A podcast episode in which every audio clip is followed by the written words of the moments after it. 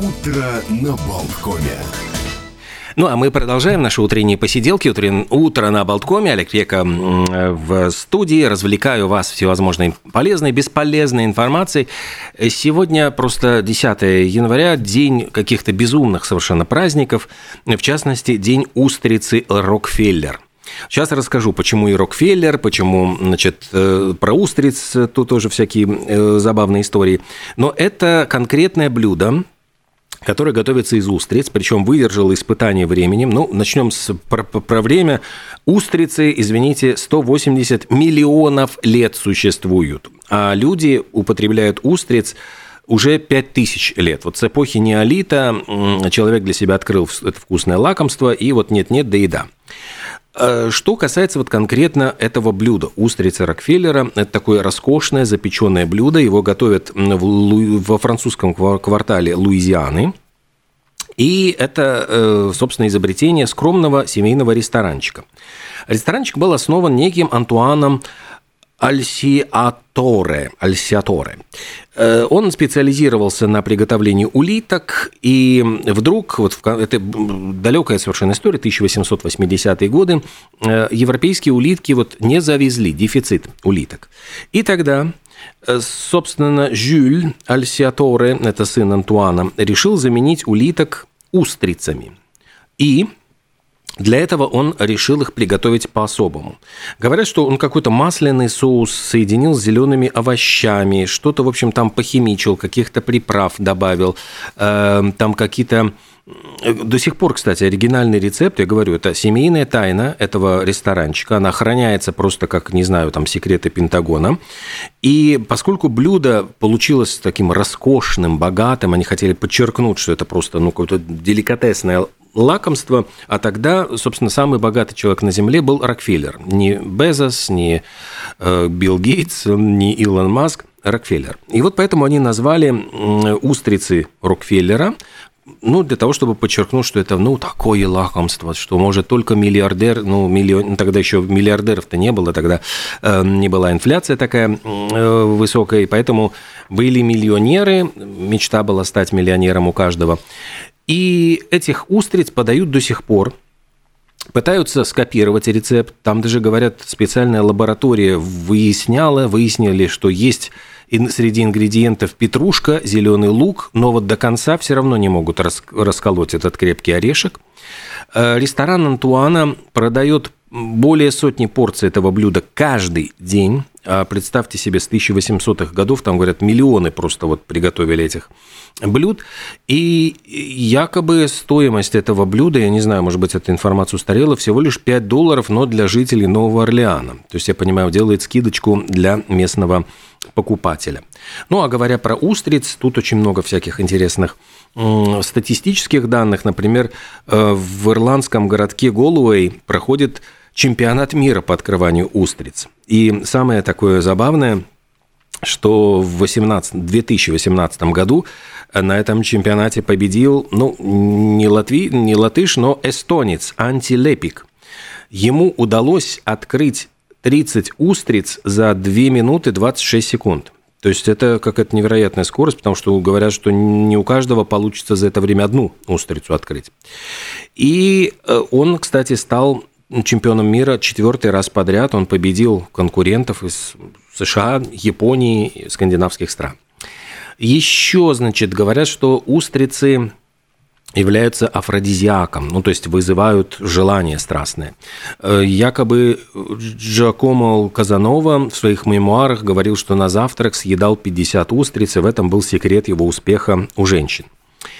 А кроме, ну, они действительно вырабатывают тестостерон, и поэтому это не без, э, все-таки, ну, действительно реальность за, за этими стоит фактами. Кроме того, устрица фильтрует 6 литров воды в час, и она очень важна для мировой экосистемы. Поэтому устриц э, нужно не только есть, но наоборот выращивать и стараться всяким, всяческим образом э, распространять по миру. Ну а еще забавный факт, э, собственно, устрицы, ну, ели там еще древние римляне и так далее, и так далее, но их еще несколько веков назад считали мясом бедняков. Их огромнейшее было избыточное количество устриц, и считалось, что это еда простецкая для самых-самых бедных людей. А вот сейчас, в принципе, считается каким-то, наоборот, жутким деликатесом, ну как, ну не жутким прямо, жутким, но, тем не менее, достаточно дороговастенько стоят они, и периодически, вот если можно там где-то поймать, купить по особым ценам, э, люди обычно выстраиваются в очередь. Ну, а еще говорят, что устрицы можно употреблять в пищу только в те месяцы, в названии которых присутствует буква «р».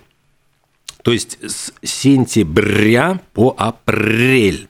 А вот май, июнь, июль, вот эти вот мягкие месяцы нет.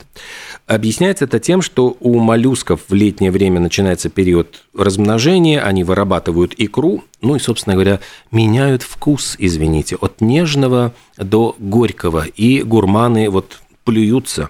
Видите ли, вкус устриц не тот – что еще тут, чем вас порадовать, какими праздничками? День сокращения энергетических затрат. Сегодня, ну, это, знаете, вот сейчас мы сокращаем энергетические затраты, можно сказать, по необходимости. Уже бегаешь по квартире, там, там вот э, горит свет, или там тут какую-нибудь лампочку прикрутить, тут более энергоэкономичную поставить, ну, потому что бьет по, по, по кошельку. А, собственно, просят, вот именно обращать внимание 10 января, на то, что трата энергии – это вот одна из тех неприятных вещей, которые мы совершаем и наносим ущерб природе. Но зато вот природа, кусочек природы в нашем доме – это комнатные растения. Помните, вот Леон Киллер, фильм, там, как он ухаживал за фикусом, там очень трогательно. В общем, у него не было друзей в жизни у Киллера, но зато вот был э, комнатное растение, за которым он так просто трясся над ним. Так вот, сегодня национальный день, это такой тоже американский странный праздник, признательности комнатным растениям. Эм, ну, он объясняется тем, что эти все праздники, там, Рождество, Новый год, ну, при том католическое имеется в виду Рождество, конечно, для Америки прежде всего, люди начинают как бы забывать поливать растения, потому что они заняты другими делами.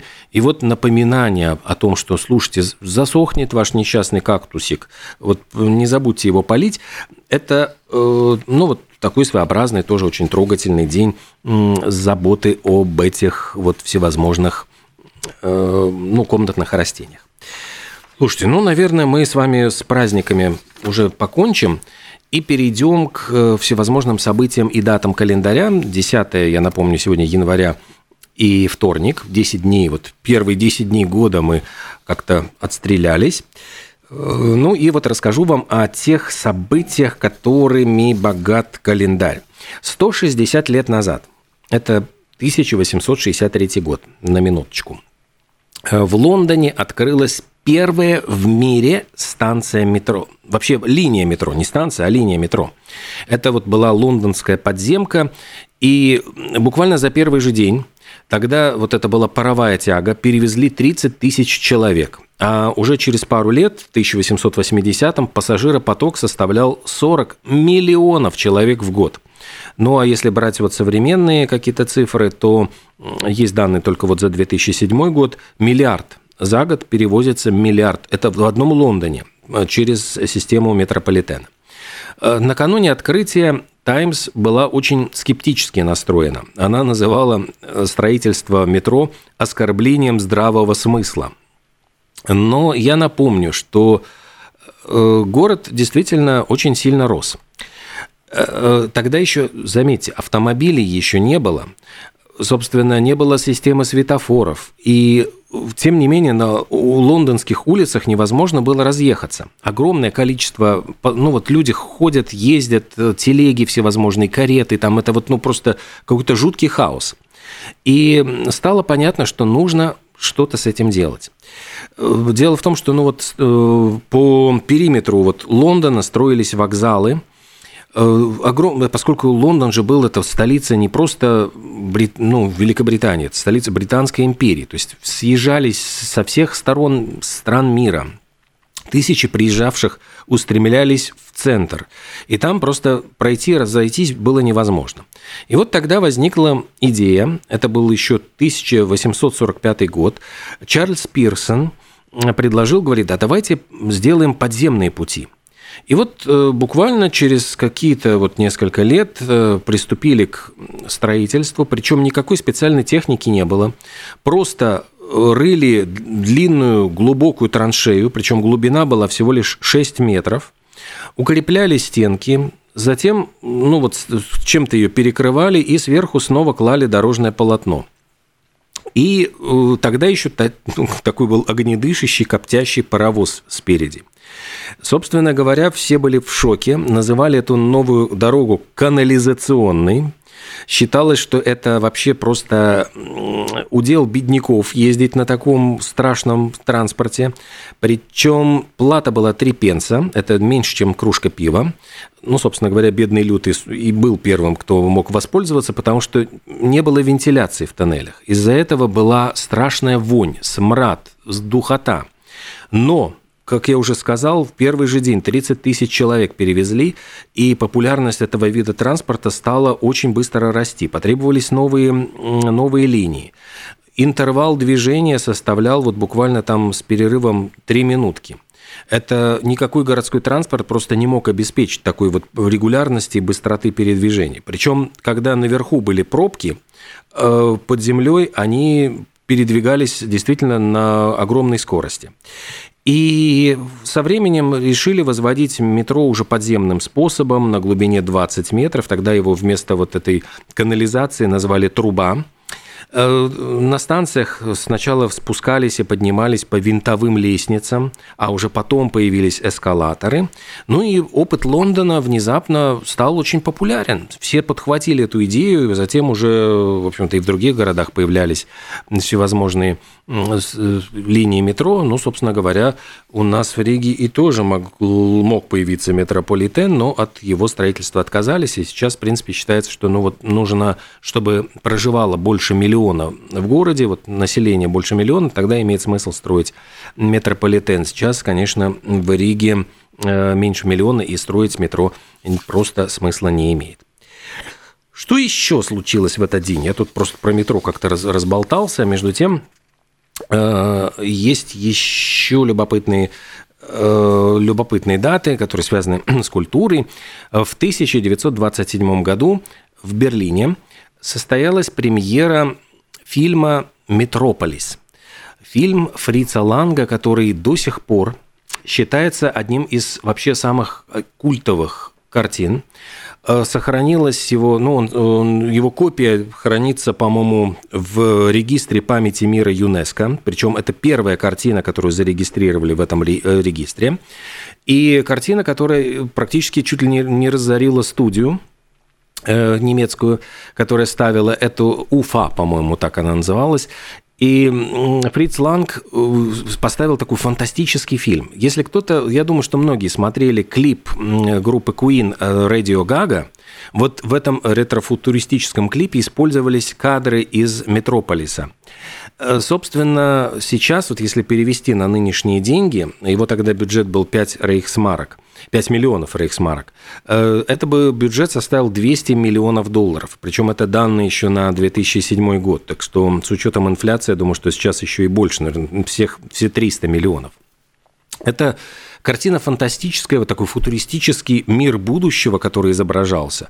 Робот из этого фильма, он использовался для прототипа робота C-3PO в «Звездных войнах» эпизод 4. Ну, это просто вот, ну, фильм, который оказал огромное влияние на культуру. А сам Фриц Ланг говорил, что он, когда приехал в первый раз в Нью-Йорк, увидел небоскребы, светящиеся огни, он говорит, все, я понял, что я вот какой фильм хочу снять. Он хотел снять фильм о городе будущего, который вот является, ну, не знаю, государством в государстве, где э, огромное количество вот, ну, людей, они замкнуты в этом цикле, идут на работу, с работы, на работу, с работы.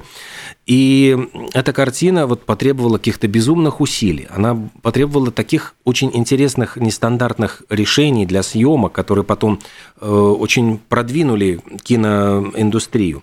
Фриц Ланг, например, хотел в одной сцене использовать 4000 лысых людей – ему это нужно было для там, строительства в такой Вавилонской башни, и смогли найти только тысячу лысых, и он тогда там какие-то сделал хитрые ходы, чтобы их там размножить, это изображение. То есть очень, очень много всяких было вещей, и говорят, что сейчас вот это была пленка отреставрированная, найдена полная версия, потому что фильм очень длинный, его сокращали нещадно, и, наконец-то, оригинальную нашли копию. Сейчас вот она как раз-таки хранится в этом регистре памяти мира. Ну, а еще любопытный факт, что этот фильм, к ужасу самого Фрица Ланга, стал любимым фильмом Адольфа Гитлера. И э, говорят, что Геббельс встречался с Лангом и сказал, что вот, типа, мы тебя назначаем, э, назначаем ну, официальным вот э, самым первым режиссером наш, э, Третьего Рейха, а Фрицлан говорит, слушайте, я же еврей. И тогда вот Геббельс произнес э, известную такую классическую фразу, говорит, мистер Ланг, это мы решаем, кто еврей, а кто нет. Ну и говорят, что в ту же ночь Фриц Ланг уехал э, из Германии, эмигрировал сначала в Париж, потом, по-моему, в Америку, э, подальше от греха. Вот, ну и картина до сих пор, я говорю, вот до, до сих пор она считается культовой и используются кадры из нее во всевозможных, ну, то в клипах Queen, то в клипах других исполнителей. Ну, едем дальше. Что еще случилось вот в мире музыки? У меня тут очень много там музыкальных событий и новостей. Ну, не новостей, а вот именно таких дат популярных. В частности, вот в шестнадцатом году, то есть, получается, это 7 лет назад, умер э, Дэвид Боуи. Самый, пожалуй, ну, один из самых известных английских певцов и авторов песен. Он скончался от рака печени и буквально вот э, накануне своего 69-го, эм, э, после, вот через пару дней после своего 69-го дня рождения, ну и напомню, что за всю свою жизнь он э, сумел продать 140 миллионов альбомов. Это один из самых продаваемых музыкальных исполнителей по всему миру. В 2006 году австралийская женщина предстала перед судом – Говорят, что она напала на своего, значит, бойфренда, нанесла ему несколько ударов ножницами в спину, в плечо и в бедро, а все из-за того, что он нон-стопом по кругу слушал песню Элвиса Пресли «Burning Love». Эту песню, по-моему, как раз вот ее переиздали в такой ремикшированной версии, она попала в чарты, и, ну, ну, подсел человек, вот, ну, начал слушать вот по кругу, кольцом. И психанула австралийка. Я так и вижу, вот когда суд присяжных там невиновна, милорд, говорит. Ну, потому что, ну, действительно, наверное, вот, довести человека можно очень легко, слушая одну и ту же самую песню по кругу. Хотя некоторые, я сам иногда бывает, люблю популярную какую-нибудь мелодию закольцевать, пока вот она в поперек горла не встанет. Но слушаю в наушниках, заметьте, в наушниках никого не заставляю вместе с собой переживать это э, испытание. Еще в 1984 году певица Синди Лаупер стала первой исполнительницей, э, которая была номинирована аж на 5 премий Грэмми. Альбом года, лучший новый артист, лучшее поп-вокальное женское исполнение, запись года и песня года – помните, вот у нее было True Colors, там были у нее красивые, э, ну, естественно, песня э, Girls Just Wanna Have Fun, и еще какие-то были очень красивые мелодии. Как раз они появились в одно время, Синди Лаупер и Мадонна. И причем многие считали, что Синди Лаупер более талантливая, более яркая, и уж точно вот она добьется большего успеха, чем Мадонна. И как-то вот история показала все по-другому. После вот первой такой успешной пластинки, старта у Синти Лаупер как-то все застопорилось, а Мадонна, наоборот, как-то прямо э, понеслась вперед и сумела стать вот номером один, исполнительница номер один, пожалуй, в 80-х годах. Э, что еще? Э, вот в 81 году в этот день песня Джона Леннона «Imagine» на 4 недели попала в, на первое место в чарт синглов Великобритании. Надо заметить, что это было вот через 10 лет после того, как эту песню выпустили в первый раз. И замечу, что в топ-5 были еще две песни Леннона «Happy Christmas, War is Over» и «Just Like Starting Over». Все это объяснялось, в общем, печальным событием. Вот как раз-таки в декабре 80-го, за пару недель до э, этого, Джон Леннон был застрелен э, у порога своего дома Марком Чепманом. И вот грустно, вот всегда говорят, что после смерти художника начинают продавать его холсты, начинается посмертная слава. Примерно то же самое произошло и с Джоном Ленноном, у которого э, вот эта пластинка Double Fantasy выпущенная в 80-м году, сначала прошла незамеченной, но стоило вот ему погибнуть от пули какого-то психопата, и сразу и песни все попали в топы, и Imagine была признана лучшей песней всех времен в ходе опроса, и Double Fantasy 8 недель был на первом месте среди альбомов. Ну, то есть вот как-то вот пока человек жив, вроде кажется, что и еще напишет, ай там, господи. А вот как застрелили его, и ну, как-то очень обидно кажется, что любят почему-то только вот мертвых артистов. Ну, я не знаю, у меня есть еще минутка. Да, есть, наверное, я успею рассказать еще про историю про то, что в 1964 году был э, выпущен первый американский альбом Beatles Introducing the Beatles. И вот с этой пластинкой связана была тоже забавная история. Дело в том, что на обложке были изображены Джон, Пол и Джордж с их знаменитой прической, вот как под горшок, которую Астрид Керхер придумала. А Ринго Стар на этой фотографии э, с таким зачесом, ну, проборчик такой, потому что он еще не успел подстричься под битла, его только-только взяли в группу. Это очень, очень такой тоже забавный был факт. И с этой пластинкой был связан скандал. Дело в том, что э, подсуетилась компания VJ Records, которая, э, значит, эту пластинку начала печатать, а другая, другой американский лейбл, Capital, он должен был выпустить альбом, который он назвал Meet the Beatles, знакомьтесь с Beatles.